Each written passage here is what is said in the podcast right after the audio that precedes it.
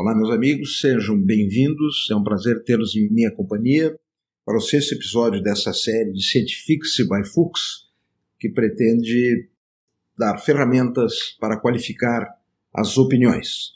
Hoje estamos avançando na, na série de dos chamados episódios mais maçantes de princípios de ciência, mas entrando numa, numa esfera mais apetitosa, porque ela começa a descrever os métodos científicos para explicar os fenômenos do ponto de vista causal. Por que, que eles ocorreram? Por que estamos aqui?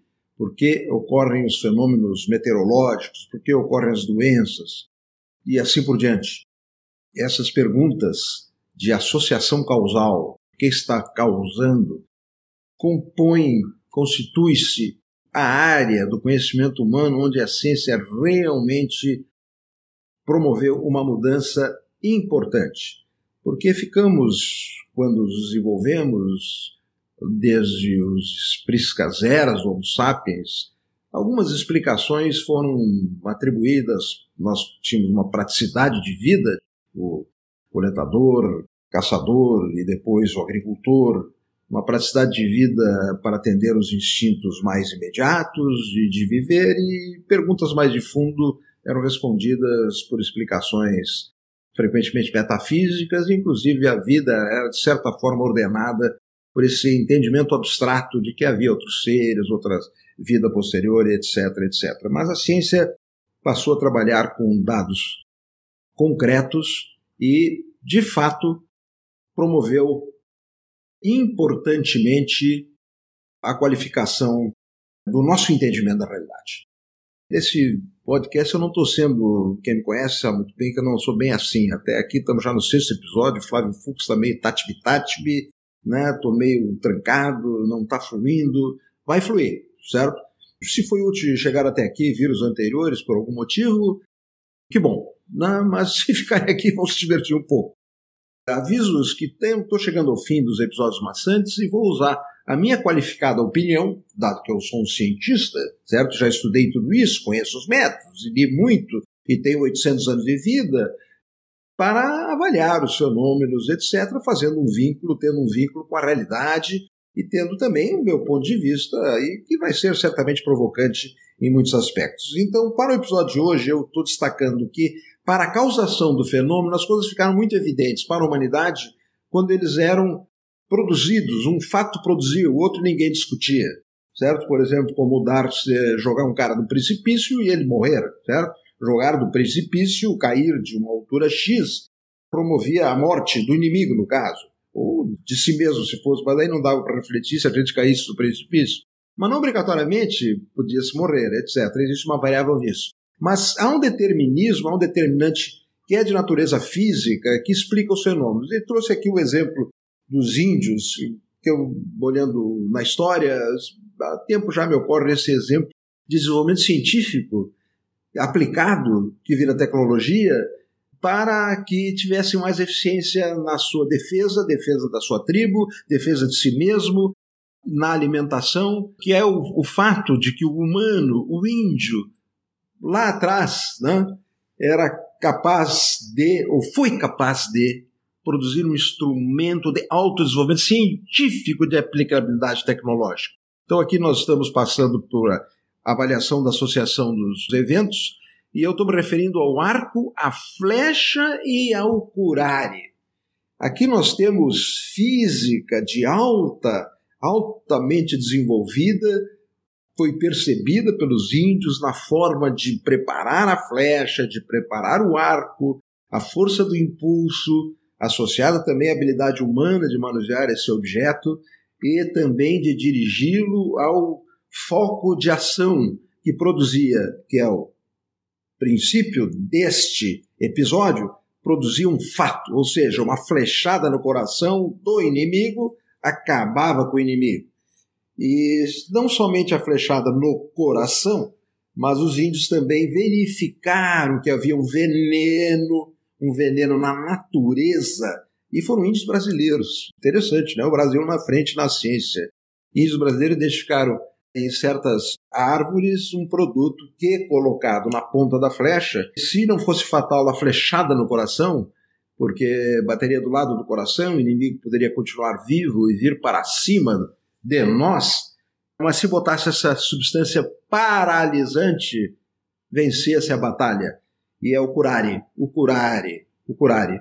Pois, amigos, o curare está presente hoje no combate à epidemia do Covid-19. Derivados do curare, agora já de natureza sintética, mas quando eu comecei a fazer medicina, eles eram derivados do curare mesmo. Os produtos iniciais, que eram os bloqueadores neuromusculares, esses são hoje produtos sintéticos que produzem bloqueio neuromuscular e permite manter mais adequadamente pacientes em relaxamento muscular completo dentro de unidades de terapia intensiva em ventilação mecânica. Veja, então, os índios contribuíram para o manejo da epidemia dos casos graves de infecção pelo coronavírus. E hoje a, a física ao redor desse ato do índio da flecha mais eficiente é estudada aprofundadamente. E se alguém olhar uma, uma competição de arco e flecha numa Olimpíada, vai verificar a necessidade, a, a tecnologia envolvida na produção da flecha, do seu material, do arco, das medidas físicas, do lançamento, do percurso para, enfim, alguém ganhar uma medalha de ouro.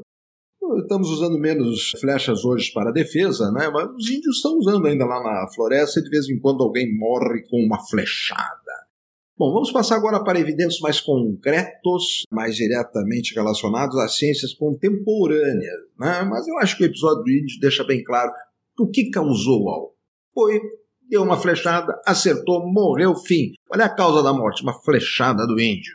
Agora vamos dar um pulo na história e chegar ao século XVII, XVIII, XIX, quando o homem começa a ter habilidade para identificar, separar produtos químicos, fazer, antes disso, né, eu estou falando de 17, 18, 19, por as coisas mais evidentemente desenvolvidas que se aproximam da nossa realidade. Mas isso vem vindo ao correr da história de há muito tempo, certo? E a cicuta, por exemplo, já que estamos falando em outro exemplo, de origem natural também, né? Foi usada para eliminar inimigos ou desafetos, né? De forma definitiva. Vamos falar aqui de um experimento físico-químico que é uma evidência maior que eu emprego há muitos séculos como exemplo das ciências exatas, ok? Da produção inexorável por um ato experimental. E aqui estou falando de associação, já estou introduzindo o conceito do experimento, que é o método de maior hierarquia para a demonstração dos fatos. Certo? Depois nós vamos para outras formas de avaliar a associação causal entre determinantes causas e seus desfechos que tem menor precisão do que o experimento físico e químico. Aliás, porque o experimento físico e químico e a sua descrição matemática tem uma precisão que não se discute. Ok? Então, se nós pegarmos, por exemplo, cloro-elemento e colocarmos ele com água, vai sempre ocorrer a formação de ácido clorido, ácido hipocloroso e solta-se uma fumacinha também de alguns gases. Então, esse é um, vai sempre ocorrer, esse é um experimento. Cloro-elemento, água, né, ácido clorídrico, ponto. Não tem opinião sobre isso, isso é um fato. Certo? Ele é predominantemente químico, mas ele é também físico, de certa forma. Química, física, biologia são divisões do entendimento da realidade para facilitar o estudo, certo? E também para dar poderes às pessoas que são químicos, físicos, biólogos, etc., e que não se mete um no campo dos outros. E aí temos que ter universidades com todos esses departamentos e assim por diante. Esse experimento aí citado, aí demonstrado, químico, é uma base para o entendimento das chamadas ciências exatas. Ciências exatas, onde as evidências produzidas são exatamente de natureza exata e que dão as bases para o entendimento que vem depois. O raciocínio começa com a evidência já demonstrada. E matemática, química, física, que são teóricas também, certo? Elas foram se desenvolvendo e elas têm hoje dois componentes, né? A química e a física, especialmente teórica, que é o entendimento a partir dos dados que se conhece de uma proposição teórica que orienta a pesquisa de novos dados, de novas evidências, certo? Como, por exemplo, eu acho, sou apaixonado até pelas ciências físicas teóricas, como, por exemplo, o acelerador de partículas. Eu não entendo, né? mas a gente pode ser apaixonado por coisas que não entende. Mas, o, se não me engano, então Einstein disse que haveria uma partícula a mais lá no, no núcleo e que teoricamente ela era descrita, mas ninguém conseguiu vê-la. Construir parece que para isso, né, aquele mega acelerador de partículas que custou, parece, bilhões de dólares para demonstrar a teoria de Einstein. E os físicos teóricos também, assisti belas palestras deles numa época que eu estava lá em, em Boston, inclusive físicos brasileiros falando muito interessantemente. Eles são até como aquela, meio um pouco como aqueles físicos da série do Big Bang Theory, né?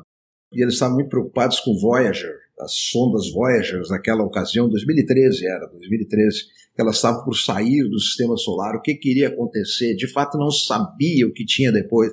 Havia então, em tese, o medo de que furasse uma grande bolha e, e de repente esvaziasse o sistema solar e nós viéssemos todos a falecer. E agora a Voyager, que é uma história interessantíssima, né? As Voyagers estão há mais de 40 anos, eu acho que a 2 está 37, 38, 37 anos viajando, viajando, e tem, botaram umas bugigangas lá de índios, né, para quando elas forem encontradas em outra civilização, saber que tem uma civilização assim com aquelas bugigangas. Eu me dei uma atualizada para saber onde é que estava a Voyager, ela aparentemente saiu do sistema solar, mas está num sistema perissolar, etc. Que coisa magnífica, né? Que coisa magnífica pensar que o homem produziu isso, que a ciência produziu isso. Uma viagem que, a Voyager que viaja com energia nuclear, que está economizando energia nuclear, mas que consegue se comunicar com a Terra a bilhões de quilômetros. É indescritível. Mas vamos passar para outras coisas que estão mais próximas de nós, né? As ciências biológicas. As ciências biológicas também são em parte descritivas, mas elas também estão se tornando, assim, pela bioquímica, pela biofísica, que são derivadas das, das e vários outros subnomes, a biologia molecular, etc estão chegando aos, aos detalhes mais ínfimos do entendimento da, do funcionamento, da estrutura dos seres. E aqui um exemplo, então, aplicado dessa ciência biológica dura, que descreveu a, a estrutura de vírus. De vírus, isso tudo ocorreu assim de forma espetacular, desencadeada e estimulada pela epidemia da AIDS. Os laboratórios se botaram todos e ali foi uma mudança de patamar. Passou-se a conhecer os vírus, ver como funcionavam, descobrir fármacos que os antagonizavam, os medicamentos e as vacinas. Antes disso já havia vacinas para alguns vírus. Não nasceu tudo isso, estou falando da década de 80 especialmente, mas ali se aceleraram essas pesquisas que determinaram hoje que nós temos, por exemplo, tratamento para hepatite pelo vírus C, coisa que nós não tínhamos, que promove a cura em praticamente todo mundo. Mas o conhecimento viral determinou que nós tenhamos à nossa disposição os testes de determinação da presença do vírus, a testes de determinação de anticorpos, e aqui passamos então exatamente o ponto que são situações complementares, às vezes nem sabe onde termina uma e começa a outra, que é a ciência e a tecnologia. A ciência formalmente é essa produção não dirigida a um objeto tecnológico, mas isso não é bem assim. Sempre está mais ou menos direcionado a um produto tecnológico, que é um produto científico aplicado tecnologicamente, que se incorpora à nossa realidade e que com ela nós vivemos. Dou aqui um exemplo demonstrativo da ideia, que é o concreto. Até, e até uso essa expressão do concreto porque é uma evidência concreta. O concreto como parte da estruturação da forma da, das nossas residências, né? A estrutura, a estrutura de sustentação das residências, que não é só o concreto, mas é feito em grande parte, especialmente no Brasil, com a mistura de ferro, areia, ferro, areia, água e cimento, certo? E que cientificamente se determinou, olha, tem que ser tanto, tanto, tanto de tal qualidade para ter uma resistência X e etc, etc. E isso logo em seguida virou uma tecnologia que permite que hoje a gente esteja. Eu estou embaixo de um teto aqui que eu tenho certeza absoluta que ele não vai cair na minha cabeça, porque às vezes a gente esteja num arranha-céu de 102 andares e bate um vento forte ou um terremoto. Bom, terremoto aí a gente deixava de. Deixa, eu acho que deixaria de lado, nunca estive no terremoto desta forma, deixaria de lado minhas convicções científicas e rezaria para alguém enquanto me colocasse embaixo da cama da mesa mas eu teria uma confiabilidade na ciência porque aquele edifício foi planejado para sacudir, como sacodem, mas não cair. E outras evidências, outros fatos científicos que fazem e sustentam a nossa existência hoje, aplicados em vários contextos. Os meus exemplos serão mais biológicos daqui para adiante, mais vinculados a uma ciência derivada, que foi predominantemente uma ciência humana, foi a ciência, foram as ciências, são as ciências da saúde, as ciências médicas, e hoje estão se transformando em grande parte, em boa parte, em ciências exatas. Em algumas situações nós já temos uma precisão exata para a prática diagnóstica e terapêutica, até pelos exemplos que eu já comentei aqui, que procede lá da biologia, então a aplicabilidade das ciências da saúde, saímos da ciência, estamos em tecnologia. E outros mil exemplos existem por aí, ainda nas ciências físicas, a maravilha da predição, da construção né, de chips, de semicondutores e tudo mais que cada vez mais miniaturizado permite que a gente tenha um maior tempo, uma maior qualidade para pensarmos até, para fazermos o que quiser. Então, dando abertura também para outras áreas do pensamento humano. Nós não precisamos ter tudo isso para depois pintar um quadro. A gente pode sair pintando um quadro, mas é muito mais fácil se alguém é um, um artista, um criador, né? que ele tenha uma facilidade para a sua existência, que se dedique ali também valendo tecnologia, usar a melhor tinta, etc., a pintar um quadro que venha a nos tocar emotivamente na nossa sensibilidade. Mas para o mundo, além dessas coisas que se integram, ciência e arte. No meu exemplo, nós precisamos de coisas muito pragmáticas. Nós temos que resolver problemas do dia a dia. E é daí vem, então, mais uma vez o reforço desta série, se nós chegamos a uma informação cientificamente obtida, fidedigna, a partir dela as opiniões não podem voltar atrás, não podem negar a existência daquele fato, certo? E nós vamos raciocinar, usar o nossa, nosso agregado de pensamento abstrato, mas partindo dos fatos concretos, demonstrados nas várias áreas do conhecimento, para o nosso dia a dia. Estamos chegando ao fim da série chata, certo? Mas com exemplos muito práticos, eu vou lhes escrever no próximo a ciência, o experimento na área das ciências de saúde, ciências aplicáveis nessa área, tocando com os exemplos da infecção do surto pelo coronavírus. E anuncio-lhes que mais adiante também, como já disse, vou dar algumas opiniões a respeito disso. Muito obrigado por tê-los em minha companhia. Espero que estejam suficientemente provocados para abrir o episódio sétimo desta série. Até lá!